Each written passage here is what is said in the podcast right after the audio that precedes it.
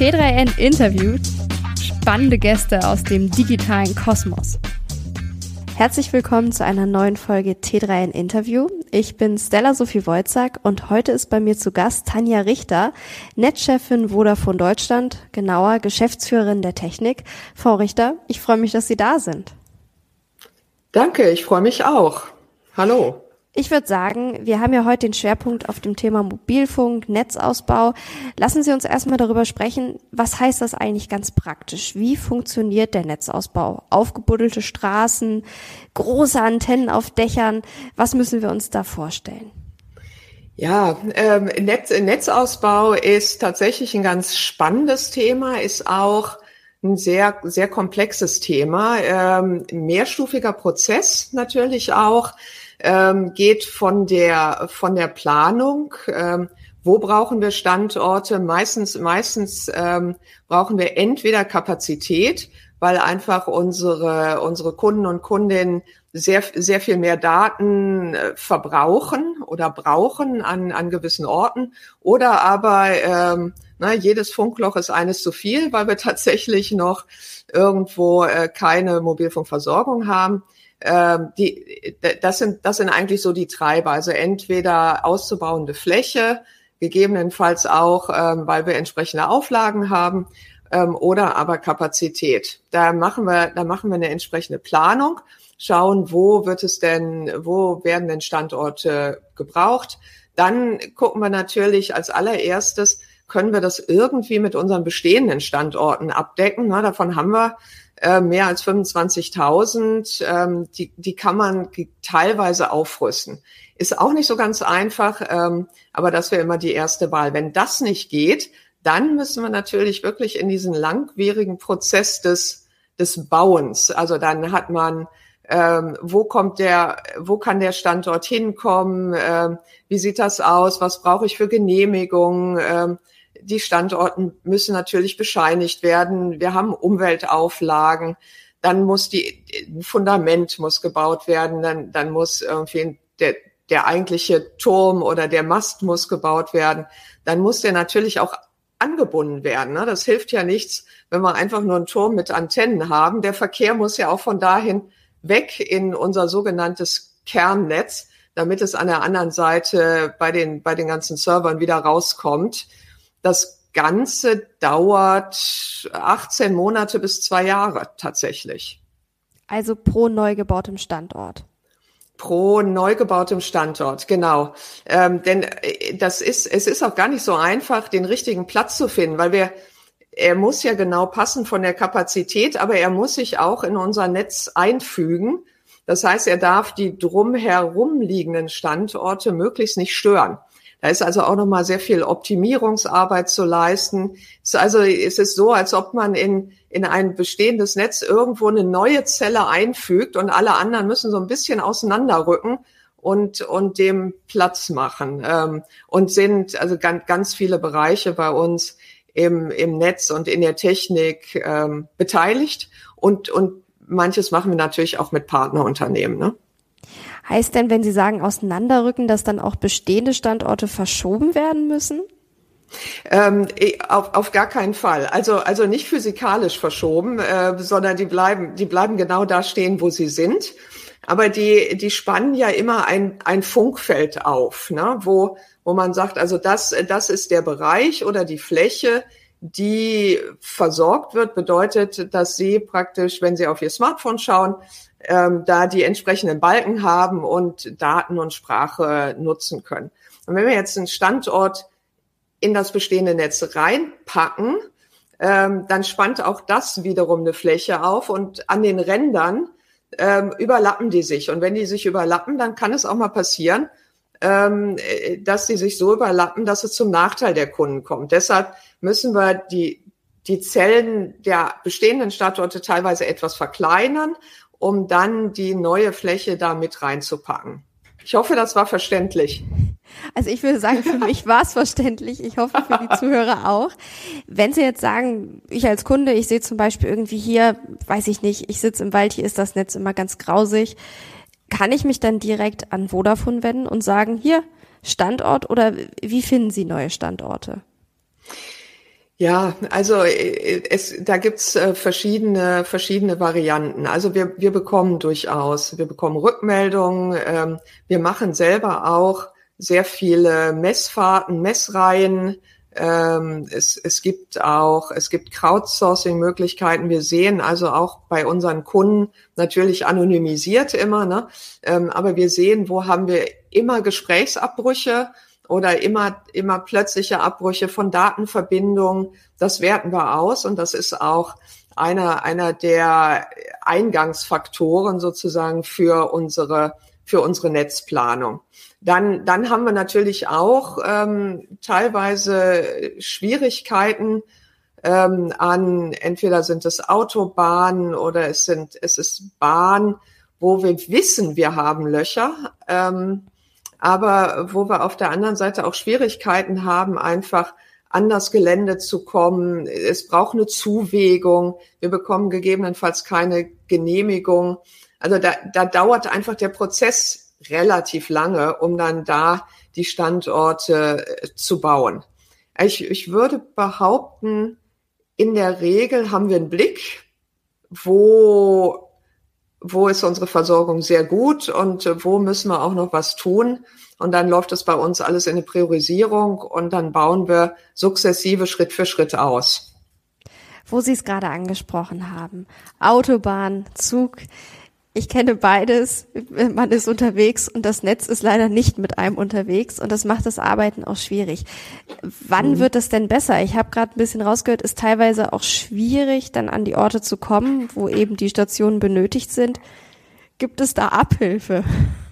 Ja, also ich, ich selber bin ja Pendlerin. Ich arbeite in Düsseldorf und, und wohne mittlerweile in Hamburg und ich äh, setze mich dann immer montags morgens, 6.05 Uhr geht der geht dann der Zug, ist irgendwie kurz nach neun in, in Düsseldorf und man steigt in den Zug, äh, ich genauso wie ganz viele andere und alle setzen sich hin und klappen den Laptop auf. Ne? Das ist so das allererste, was irgendwie in den Zügen passiert. Dann wird vielleicht noch eine kleine Runde geschlafen, weil es relativ früh ist, aber spätestens dann fangen eigentlich alle an zu arbeiten. Ähm, und das, das ist äh, tatsächlich was, was ich jetzt auch festgestellt habe über die vergangenen anderthalb Jahre. Nicht so sehr, weil ich da pendel, aber weil wir, weil wir gemeinschaftlich mit der Bahn in Kooperation tatsächlich nach und nach die Streckenversorgung angehen, ist es schon besser geworden. Also ich kann inzwischen tatsächlich auch schon Videokonferenzen aus dem Zug heraus machen. Nicht überall, gebe ich zu. Aber ähm, da auch das geht voran. Ähm, ist, wir haben seit 2022 eine entsprechende Kooperation und ähm, haben auch in diesem Jahr, also bis jetzt schon über 100 neue Standorte an den Bahnstrecken errichtet. Ähm, das ist natürlich für uns auch dann leichter, wenn an Bahnstrecken sowieso gearbeitet wird und die gesperrt sind. Ne, dann können wir gucken, dass wir da was bauen. Im laufenden Betrieb und das macht ja auch Sinn, ähm, muss da, müssen wir da schon entsprechend vorsichtig sein. Ähm, Tunnel ist auch so eine Sache, ne? Also ähm, wie kommen wir eigentlich in die in die Tunnel? Ähm, auch da ähm, machen wir gemeinschaftlich mit, mit allen Netzmobilfunkbetreibern äh, ähm, eine entsprechende Tunnelversorgung, häufig durch, durch Kabel. Ähm, und auch da haben wir die Kapazität entsprechend schon ähm, um 33 Prozent erhöht über, über das Jahr hinweg. Also da ist noch etliches zu tun. Ähm, aber wir sind da, wir sind da dran. Und ich, ich persönlich finde das auch sehr wichtig. Ich pendel sehr viel mehr mit dem Zug als mit dem Auto, aber ich weiß auch, auch an den Autobahnen haben wir noch das eine oder andere Funkloch, ähm, was es zu stopfen gilt. Das heißt also beispielsweise Tunnel jetzt, wer mit der Bahn unterwegs ist, das wird durch Kabel, durch neue Kabelverbindungen gelöst. Und bei Bahnstrecken oder Autobahnen geht es dann wirklich darum, neue Maste aufzustellen und da neue Standorte zu finden. Ja, bei, auch bei Tunneln haben wir teilweise, ähm, je nachdem wie lang sie sind, wenn sie kürzer sind, strahlen wir von außen rein praktisch. Ne? Ähm, und auch da haben wir uns darauf verständigt, das machen alle Mobilfunkbetreiber dann ähm, praktisch von dem gleichen Standort aus, der steht vor dem Tunnel und dann wird sozusagen in den Tunnel reingestrahlt von beiden Seiten. Und wenn er, wenn er sehr lang ist, dann, dann müssen da Kabel gezogen werden. Das ist natürlich sehr aufwendig, ist auch, na, ist nicht ganz ungefährlich. Also ähm, deshalb versucht man es, wenn es irgendwie geht, von außen. Jetzt haben Sie das gerade angerissen, es ist auch nicht ganz auf, äh, ungefährlich, es ist sehr aufwendig. Das heißt, dafür werden ja auch immer Fachkräfte benötigt für all die Arbeiten, über die wir gerade besprochen haben. Ob das jetzt Fundamentgießen ist für einen Mast, die ganze Technik. Merken Sie da eigentlich auch einen Fachkräftemangel bei sich? Es, also wir brauchen ganz viele verschiedene Experten tatsächlich. Ähm, und die haben wir tatsächlich auch an Bord. Ähm, auf der anderen Seite ist es tatsächlich auch so, dass wir in Summe sehr viele Bauaktivitäten in Deutschland haben. Also wir, wir alleine, das ist jetzt Festnetz und Funknetz, haben 80.000, 80.000 ähm, ähm, Bautätigkeiten im Jahr. Und das wird bei unseren Wettbewerbern nicht deutlich anders aussehen.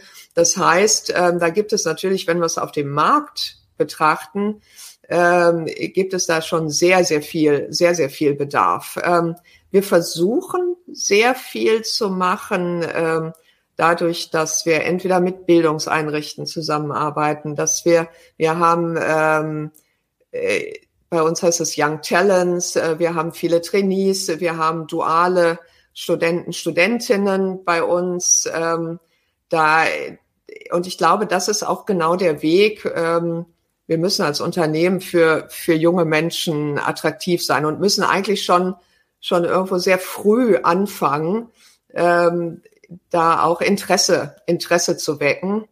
Ähm, ein, ein Thema, was mich umtreibt in dem Zusammenhang, ist ehrlich gesagt Frauen in der Technik. Ne? Ähm, dass äh, da können wir deutlich besser, besser sein. Das heißt, da haben Sie jetzt noch nicht so den Nachwuchs oder die Nachfrage auf der Seite? Ja, also da, ich meine, ich habe Elektrotechnik studiert. Das ist schon ewig lange her.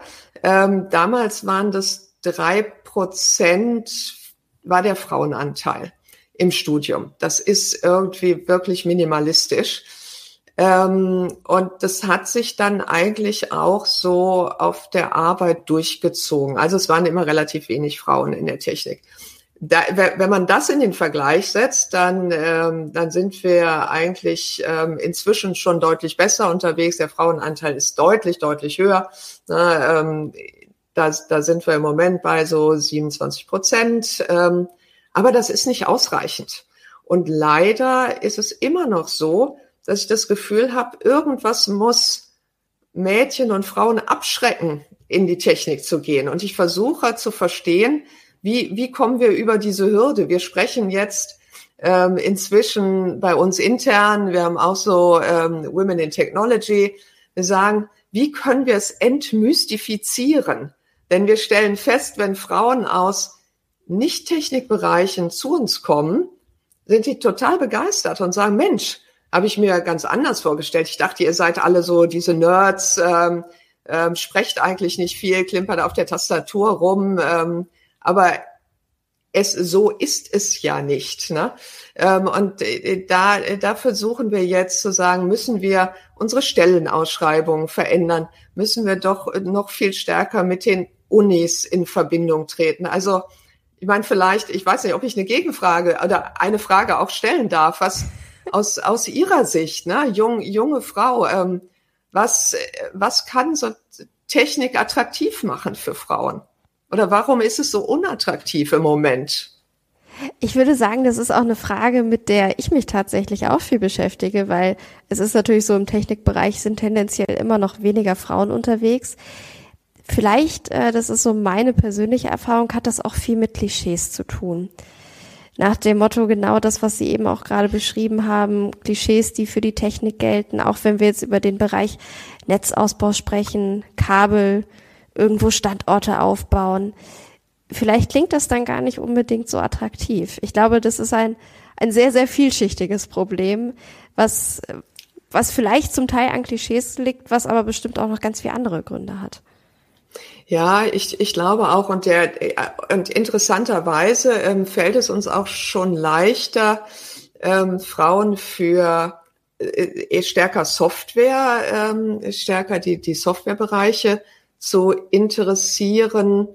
Ähm, Gerade im Netzumfeld ähm, haben wir da wirklich Schwierigkeiten und ähm, natürlich der der reine Aufbau, ähm, gut, auch das, ich meine, keiner baut es ja mal selber selber auf. Ne? Also ähm, da gibt es ja genug arbeitsrechtliche Geschicht, Geschichten. Aber viel ist ja auch ganz vieles Planung. Und das sind, sind komplexe Themen. Es ist viel, wird viel mit, mit Tools geplant. Es wird viel KI-basiert geplant. Also da findet man eigentlich ähm, auch die Anwendung von all den neuen Technologien ähm, dann, dann muss es gesteuert werden. Es geht darum, verschiedene Gewerke zusammenzubringen. Also sind ganz, ganz viele Dinge, die man, wenn man jetzt mal so eine Abstraktionsstufe höher geht, eigentlich überall anders auch macht. Und da findet man ganz viele Frauen, die es tun. Ne? Äh, und ich, ich glaube, Sie haben recht. Also irgendwo müssen wir gucken, dass wir von diesen Klischees wegkommen und auch ähm, Role Modeling betreiben. Ne? Das, ähm, glaube ich, ist auch wichtig, dass tatsächlich auch gerade junge Frauen sehen, Mensch, da kann man wirklich arbeiten und das kann auch Spaß machen. Und das macht es tatsächlich. Der Exkurs, der hat mir jetzt viel Spaß gemacht, aber wir müssen zurück zum Netzausbau. Ja. Sie hatten ja gerade gesagt, KI wird auch in der Planung genutzt. Gilt das auch beim Netzausbau? Ich meine, KI ist aktuell ein totales Trendthema. Wie nutzt Vodafone diese Technologie denn, um beispielsweise das Mobilfunknetz besser zu machen? Ja, also klar, wir haben wir haben relativ viele viele Algorithmen. Ähm, wenn man wenn man sich das wenn man sich das vorstellt, ähm, ich hatte vorhin darüber gesprochen. Wir sehen, wir, wir haben so quasi Inputgrößen, ne, Verkehre Verkehre wachsen wachsen an. Ähm, wir haben verschiedene verschiedene Restriktionen. Wo können wir noch ausbauen? Wo können wir nicht mehr ausbauen? Wo müssen wir neu bauen? Ähm, sind also sehr sehr viele Daten, die praktisch miteinander verschnitten werden müssen und auf eine sehr ähm, komplexe Art und Weise miteinander in Verbindung gesetzt werden, um dann ähm, tatsächlich auf, sagen wir, den, den besten, und dann, das muss man definieren, ne, nach, nach Kriterien, um, um den besten Netzausbau herauszubekommen. Und Netzausbau ist eben ein langwieriger Prozess. Das heißt, wir müssen auch sehr stark nach vorne gucken. Wir müssen eigentlich jetzt schon wissen, was müssten wir denn in zwei Jahren wo gebaut haben, um mit den Kapazitäten ähm, zurechtzukommen, um aber auch die ganzen neuen Technologien mit einzusetzen. Da hilft, das ist das eine, wo uns KI hilft. Ähm, künstliche Intelligenz hilft uns auch bei der Energieeffizienz der Netze. Also wir, wir müssen, wir, wir müssen ja sehr die Kapazität zur Verfügung stellen, die die Kunden, bei uns heißt das so Peak Hour oder Busy Hour, also die die Kunden in der Zeit nutzen, wenn der, der meiste Verkehr auf so einer Zelle ist. Das ist also ein Einkaufszentrum ist eigentlich so ein ganz gutes Beispiel. Ne? Tagsüber total viele Leute. Ähm, da müssen wir ganz viel Kapazität zur Verfügung stellen, schalten also so die verschiedenen Layer, die wir im Netz haben, die schalten wir, die, die sind alle angeschaltet und stellen die Kapazität zur Verfügung. Wenn man dann aber, ich sage jetzt mal um 23 Uhr oder um 2 Uhr morgens in so ein Einkaufszentrum geht, da ist natürlich irgendwie gar kein Verkehr oder minimaler Verkehr. Ähm, und da, da gibt es auch ähm, eine ganze Reihe von Algorithmen, die uns hilft, Energie zu sparen, indem wir dann viele dieser Kapazitätslayer wieder runterfahren. Ähm, das, das bringt bis zu zehn Prozent Energieersparnis. Das ist äh, also wirklich das ist wirklich groß. Wir haben das mal an 100 Zellen verprobt und da konnten wir pro Tag das einsparen, was 3000 Haushalte pro Tag verbrauchen.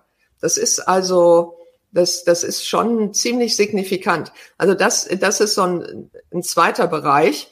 Und dann haben wir natürlich, wir sprechen jetzt sehr viel über das Radionetz, aber die Verkehre werden ja dann auch von den ganzen Masten und Stationen abgeleitet gehen hinten bei uns in das Kernnetz, werden da verschaltet und dann auch übergeben. Und auch diese Verkehrssteuerung, die Auslastung und auch die, die Resilienz dieser Netze auch da setzen wir entsprechende Algorithmen ein. Das ist ein großes Thema bei uns. Lassen Sie uns doch einmal den ersten Gedanken, den Sie dazu hatten, vertiefen. Das Thema Zukunft. Wo sehen mhm. Sie denn möglicherweise Standorte in der Zukunft, wo jetzt in zwei Jahren besonders viel gebaut worden sein muss, damit alles funktioniert? Ähm, es, es, es gibt nicht so den, den einen Bereich tatsächlich ähm, oder die eine Region, sondern wir bauen tatsächlich, wir sind regional strukturiert und, und organisiert und bauen damit eigentlich in allen, in allen Bereichen Deutschlands weiter, weiter aus. Wir haben natürlich die, die Versorgungsauflagen, ne, die, die wir mit dem Erhalt der Frequenzen auch übernommen und akzeptiert haben. Ähm, das treibt nochmal den Ausbau teilweise in den eher ländlichen Gebieten, gemeinschaftlich mit den anderen Netzbetreibern. Ähm, das treibt auch nochmal den Netzausbau, haben wir eben schon drüber gesprochen, an, ähm, an den Bahnstrecken zum Beispiel. Ähm, aber ansonsten geht es wirklich darum, Lücken zu schließen, da wo sie noch sind und dann natürlich ähm, Kapazität, Kapazität hinzustellen. Also ähm, ne, wenn man wenn man sich 5G anguckt, also äh, Kunden, die auf der letzten Generation, also auf 5G sind, ähm, brauchen deutlich mehr, verbrauchen deutlich mehr Kapazität, als sie vorher auf den alten Mobilfunkgenerationen gebraucht haben. Und die Kapazitäten, die müssen wir halt auch überall zur Verfügung stellen. Teilweise einfach durch Aufrüstung an bestehenden Standorten, aber teilweise auch, um Standorte dazu zu bringen. Was überwiegt denn gerade die Aufrüstung von bestehenden Standorten oder das Finden und Bauen neuer Standorte? Ähm, ganz klar das Aufrüsten bestehender Standorte. Das, ähm, dadurch, dass wir, dass wir über 25.000 Standorte haben, ähm, versuchen wir die natürlich zunächst mal, zunächst mal zu nutzen. Ähm, neue Standorte zu finden, haben wir am Anfang schon mal gesagt, sind relativ, es ist, es ist aufwendig, es ist langwierig, ähm, kostet natürlich auch ähm, eine, eine ganze Menge ähm, und machen wir dann tatsächlich, äh, wenn, wenn es keine andere Möglichkeit gibt. Und dann haben wir noch eine dritte Variante, haben wir noch gar nicht drüber gesprochen wenn jetzt Festivals sind, ne, wir haben jetzt Sommer, da ist, ist so diese Festivalzeit, dann haben wir auch das, was wir, was wir praktisch mobile Standorte nennen. Die karren wir dann tatsächlich ähm, vor Ort, haben sie dann im Einsatz ähm, für, für die, für Rockfestivals oder Kirmes oder was auch immer und fahren die dann aber auch wieder weg, weil das tatsächlich ja teilweise so Standorte sind, so ich sage jetzt mal in der Pampa, ne, ähm, wo, wo sonst nur sehr wenig Kapazität ist. Und dann sind da plötzlich zigtausend Leute. Ähm, das ist so, so das, das dritte Standbein, was wir haben. Und das nutzen wir teilweise auch, um Funklöcher zu stopfen, wo wir wissen, wir haben sehr lange Genehmigungszeiten. Ähm, dann stellen wir einfach übergangsweise schon mal so, so was Mobiles hin. Äh, muss natürlich dann auch angeschlossen werden, aber das überbrückt dann die Bauzeit. Das machen wir auch. Wie lange kann denn sowas zur Überbrückung genutzt werden und was kostet das in dem Fall überhaupt? Ähm, Kosten sage ich jetzt nicht so viel zu, hoffe, hoffe verstehen Sie, ähm, haben wir teilweise bis zu einem Jahr irgendwo stehen ähm, und versuchen es dann tatsächlich auch schnell, schnell zu ersetzen. Aber das, das, das passiert schon, schon durchaus deshalb sind wir dann auch immer, immer daran interessiert, haben viele, viele Diskussionen auch mit den, entweder mit den Kommunen oder mit den Ländern, um äh, uns zu verabreden, ähm, dass wir vielleicht teilweise die Genehmigungsverfahren doch etwas schneller, etwas schneller durchführen können oder dass die Anforderungen nicht ganz, nicht ganz so hoch sind. Oder aber, ähm, das machen wir tatsächlich auch, in Städten auf andere bestehende Infrastruktur zu gehen. Also wir nutzen Litfaßsäulen und wir nutzen tatsächlich auch Straßenlaternen. Ähm, das ist, äh, das ist nochmal eine, eine weitergehende Möglichkeit, relativ innovativ. Haben wir jetzt aber mit verschiedenen Städten gemacht, natürlich auch in, in der Stadt, wo wir, wo wir ansässig sind, in Düsseldorf. Ähm, und das, das gibt nochmal noch mal deutlich mehr Kapazität und fällt keinem auf. Also wenn Sie die, die Litfaßsäule so sehen, ist oben ist noch so eine kleine Antenne drauf, total unauffällig. Ähm, das ist auch eine coole, coole Variante, um auszubauen. Wenn Sie jetzt sagen, fällt keinem auf, kleine Antenne, wie viel bringt denn so eine kleine Antenne? Also wie viel Menschen haben dann beispielsweise vielleicht schnelles funktionierendes Internet auf ihr Mobiltelefon zusätzlich? Also ähm, wenn, wenn, man, wenn man sich das so anschaut, ähm, das, äh, auch das muss ich ja einfinden, ähm, deckt aber dann durchaus, ich sage jetzt mal irgendwie so einen Kilometer ab. Ne? Und dann, wenn es dann auf irgendwie so einem sehr belebten Platz in Düsseldorf in Düsseldorf steht, dann hat es praktisch die gesamte die gesamte Laufkundschaft, sage ich jetzt mal, die die entsprechend da über den Tag vorbeiläuft. Ich habe mir so zur Vorbereitung auch mal ein paar Pressemitteilungen angeguckt. Und zum Beispiel in einer der jüngsten hieß es, trotz schweren Wetterbedingungen sei der Netzausbau im Juli 2023 geglückt. Schwere Wetterbedingungen, das heißt, wenn es stark regnet, wenn es sehr sonnig ist, dann ist der Netzausbau schwierig. Also sprich, wenn wir in die Zukunft mhm. gucken und es gibt immer mehr Extremwetter, dann wird ja, ja der Netzausbau noch schwieriger. Ja, ähm, das ist allerdings wirklich eine ganz, ganz, ganz witzige äh, Pressemitteilung, aber sehr ehrlich tatsächlich. Ähm, und das ist sehr ungewöhnlich, dass wir die im Sommer rausgeben. Normalerweise haben wir die eigentlich eher im Winter, ähm, weil dann, es ist halt, es ist viel Bau, ne? Es ist Hochbau und teilweise eben bei der Zuleitung ist es auch Tiefbau. Ähm, und im Winter kann sich das jeder vorstellen, dass irgendwie die Erde ist gefroren, ähm, teilweise, wenn man sich das anschaut, an, in exponierten Lagen hat man dann entweder eine dicke Eisschicht oder eine dicke Schneeschicht. Ähm, man kommt nicht hingefahren, man kommt nicht weggefahren. Das ist äh, das, äh, also wenn wir strenge Winter haben, da müssen wir tatsächlich Bau, ähm, Bauvorhaben on hold setzen, weil man, das kann man keinem zumuten. Ne? Das geht einfach nicht. Im Sommer war das bis jetzt eher nicht der Fall.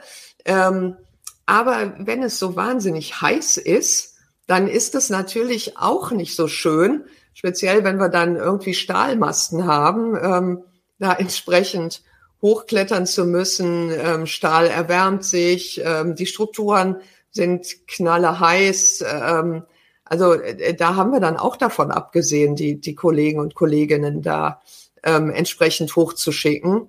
Gewitter geht schon mal gar nicht. Ne? Also Gewitter und Stahl ist äh, eine Katastrophe. Ähm, starke Regengüsse, also da muss ich sagen, ähm, da sind, sind ähm, die, die Kollegen und Kolleginnen doch schon sehr wetterfest. Ähm, das geht normalerweise ganz gut. Aber es ist dann, und wenn wir jetzt heißere und heißere Sommer kriegen, werden wir stärker und stärker dieses Problem haben. In der Tat. Also ich meine, es ist im Vergleich zu allen anderen Problemen, die wir damit haben werden, ähm, eher ein geringeres, aber das merken wir auch. Und äh, ich meine, das hat jetzt nichts mit dem Netzbau, aber stärker mit der Netzplanung zu tun. Ähm, wir müssen uns dann auch bei der Kühlung natürlich auf, auf ganz andere Wetterbedingungen einstellen. Ne? Ähm, denn wenn, wenn das Equipment zu heiß wird, dann fällt es aus. Und es ist bei uns auf eine gewisse Temperatur ausgelegt. Ähm, da müssen wir jetzt mal gucken, wie sich das entwickelt. Das heißt, mehr Kühlung bedeutet ja auch wieder ein höherer Energieverbrauch an der Stelle. Genau, mehr Kühlung bedeutet ähm, mehr Energieverbrauch.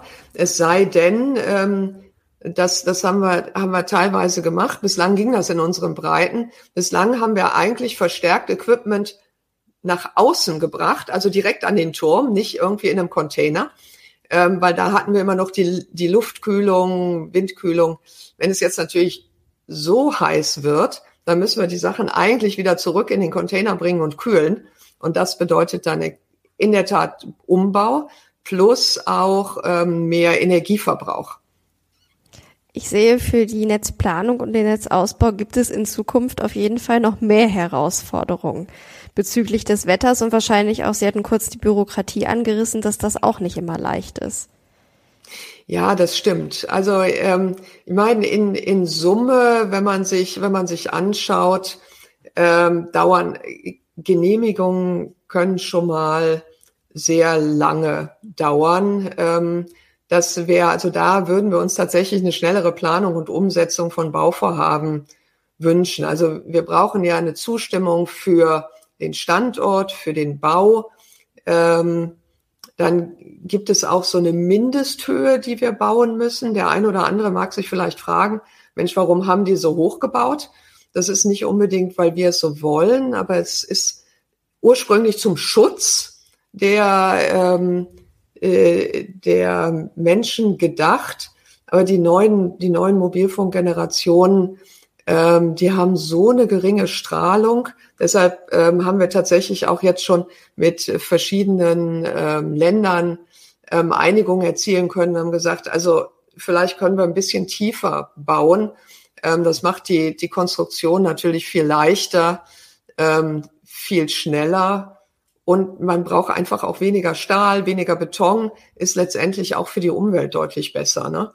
Ähm, also das, da, da gibt es auch schon verschiedene Kooperationen.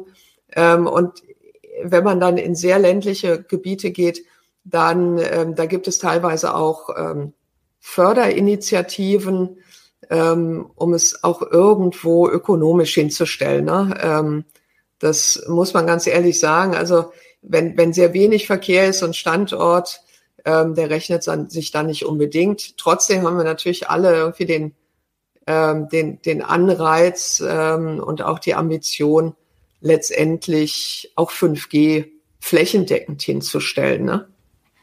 Also so, dass es auch wirklich, wie bei dem Beispiel vorhin, beispielsweise im Wald funktioniert und eben auch da, wo vielleicht weniger genau. Dichte an Menschen ist. Ja, ganz, ganz genau. Ich meine, wir haben jetzt ähm, eine Bevölkerungsabdeckung von 90 Prozent. Das sind ähm, 74 Millionen Menschen. Das ist also schon eine ganze Menge. Ähm, da wollen wir aber natürlich nicht stehen bleiben. Ne? Also äh, ganz klar, die ersten Prozente Bevölkerung in den Städten kriegt man relativ schnell. Ne? Und nach oben ist es, ist es dann so eine sich annähernde Kurve. Ähm, aber ganz klar muss das, muss das die, die entsprechende Ambition, Ambition sein. Ähm, also, denn 95 Prozent aller Handys, die wir verkaufen, sind 5G fähig. Und der, der Datenverkehr hat sich ähm, in dem letzten Jahr verdreifacht. Also da, da ist auch der Bedarf ist da. Ne? Und ich kenne das ja auch, wenn ich wandern gehe. Ähm, ich, ich benutze mein, mein Smartphone inzwischen auch eigentlich für alles, Wanderkarte und so weiter und so weiter. Und irgendwie denkt man ja auch nicht dran, dann zu sagen, ja, muss ich mir vielleicht vorher runterladen, will ich ja auch nicht, sondern ich gehe eigentlich davon aus, das funktioniert immer. Ne? Und ich finde, der Anspruch ist auch gerechtfertigt. Wandern und das ist das eine, aber natürlich die zehn Prozent, die vielleicht auch im Alltag noch gar nicht so mit Mobilfunk hinterherkommen. Wann können die denn damit rechnen? Also gibt es da ein Jahr oder vielleicht einen Zeitraum, wo Deutschland 100 Prozent 5G funktionsfähig haben soll? Also ich meine, wenn man sich das anschaut, ähm, wir, wir, wir haben es, also wir haben alleine in diesem Jahr haben wir mehr als 600 Baumaßnahmen. Ähm, und werden, also im, im weiteren Vorgehen werden wir, werden wir noch deutlich mehr haben. Ich, ich glaube, wenn man sich das jetzt ähm, über die, den Ausbau anschaut, über die nächsten ähm, drei Jahre, dann da sind wir dem Ziel schon deutlich, deutlich näher. Manches, manches, also speziell an schwierigen Strecken, wird noch länger dauern. Aber ich glaube, das ist so ein guter Zeithorizont. Hätten Sie ein Beispiel für so eine schwierige Strecke? Ähm, ja, also das ist einmal einmal Autobahn. Ne? Also es gibt es gibt bestimmte bestimmte Autobahnabschnitte und ähm, die Zuhörenden werden das vermutlich alle kennen, wo man genau weiß, ich fahre da täglich her und zack, da ist es wieder, ne? Call abgebrochen. Ähm, das, das ist wirklich nervend. Aber die, dazu müssen wir die Masten in der Regel sehr nah an der Autobahn errichten. Und das ist von der Zuwägung her sehr schwierig. Wir müssen äh, die Kabel dahin bekommen. Wir müssen die Baugenehmigungen erhalten. Also das sind wirklich Langläufer. Das sind teilweise drei oder fünf Jahresprojekte. Und eine andere, ein anderes Beispiel, ähm, das äh, haben wir dann tatsächlich in eher abgelegenen Gebieten, wo wir dann Zuwegungen bauen müssen und so weiter. Also ich würde mal sagen, Autobahn, Zug, das sind so die, die beiden, ähm, wo wir echt noch zu tun haben. Und das, das dritte ist dann tatsächlich ähm, eher so die sehr ländlichen Gebiete, ne, wo wir teilweise kilometerlange Zuwegungen brauchen. Dann, dann muss ja auch äh, die Leitung dahin verlegt werden. Das Ding braucht Strom. Man muss den Strom in den Wald ziehen. Ne? Also äh, das, äh, das dauert einfach auch lange. Würden Sie mir denn da auch einen Ort verraten, beispielsweise, oder einen Autobahnabschnitt oder eine Autobahn, die, die eben diese schwierige Zuwägung hat? Ich bin tatsächlich selber nicht so häufig ähm, auf der Autobahn unterwegs, aber selbst ich habe ähm, tatsächlich ein Problem auf der A52, also zwischen Düsseldorf und Essen. Ähm, und da sind wir auch, da sind wir auch dabei zu schauen, wie wir, wie wir das beheben können. Das ist doch schon mal ein Blick in die Zukunft. Dann haben wir schon mal, haben wir schon mal eine Autobahn bezahlt. Aber schauen wir noch weiter in die Zukunft und zwar zum Abschluss in Richtung 6G. Wie ist denn da der Stand? Gibt es, gibt es da schon Ansätze, wie 6G vielleicht irgendwann in Deutschland integriert werden kann? Ja, ähm, ich meine, das, äh, das eigentlich, eigentlich ist es ja ganz, ganz spannend, wenn man sich das so anschaut. Ne? Wir sind mal mit 2G und eigentlich Sprache gestartet. Und ähm, ich bin ja jetzt auch schon so lange in der, in der Branche, ich kann mich da noch ganz gut dran erinnern. Ähm, da hatten wir so 220 Kilobit pro Sekunde. Das ist ja so quasi gar kein Datendurchsatz. Ähm, heutzutage, ähm, man hätte WhatsApp machen können, wenn es das gegeben hätte. Ne, ähm, dann kam, dann kam 3G, da sind wir schon mal so bis 40 Megabit die Sekunde gekommen. Ähm, und eigentlich ist ja dann, äh, dann kam 4G und jetzt, jetzt haben wir, jetzt haben wir 5G und 5G ist schon nicht nur sehr schnell. Ich meine, wir haben im Durchschnitt über 100 Megabit pro Sekunde bei uns im Netz. Ne? Ähm, es hatte auch diese sehr kurzen Latenzzeiten. Also das heißt, sehr schnelle Reaktionen, was äh, super wichtig ist für die Industrie, wenn man damit zum Beispiel Ro Roboter steuern möchte, aber auch für alle die, die irgendwie die Generation der Gamer sind. Ne? Ähm, auch da braucht man äh, super schnelle Latenzzeiten. Ähm, 6G äh, bringt uns da eigentlich noch einen Schritt, einen Schritt weiter ähm, wird also eine, eine, eine Weiterentwicklung vom, von 5G, äh, ja, von 5G sein.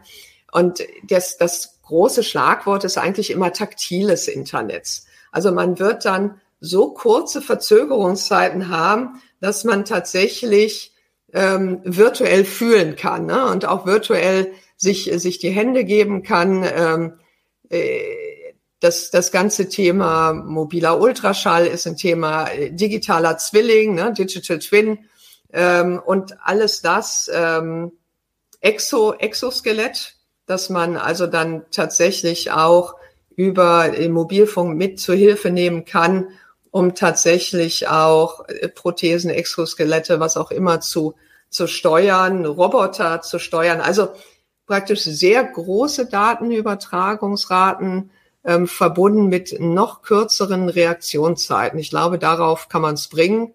Ähm, da, das ist bei uns auch durchaus ein Thema. Ähm, wir haben einen Lehrstuhl in Dresden. Der Professor Fettweis ähm, beschäftigt sich schon ziemlich eingehend mit, mit 6G. Wir haben auch einen, Innovation, einen Innovationsstandort ähm, in Dresden. Da machen wir vieles auch in Partnerschaft mit, mit anderen Unternehmen. Also ist ein, ist ein Riesen, ist ein Riesenthema bei uns, auch wenn es aus meiner Sicht noch weit weg ist. Also haben wir es aktuell in der Netzplanung? Nee, haben wir nicht. Ne? Ähm, da, da machen wir also, da ist noch ganz viel Luft mit 5G. Aber wir brauchen natürlich die, die strategischen und innovativen Köpfe, die sich schon mit 6G auch beschäftigen. Also wir halten fest, der Blick in die Zukunft ist da, aber erstmal steht ganz oben beim Netzausbau Mobilfunk bei Vodafone 5G 100 Prozent in Deutschland Unbedingt. Erreichen. Genau. Ich würde sagen, das ist doch ein gutes Schlusswort für diese T3 in Interviewfolge. Ich danke Ihnen herzlich, Frau Richter. Und ich würde Sehr sagen, gerne. In diesem Sinne, bis zum nächsten Mal.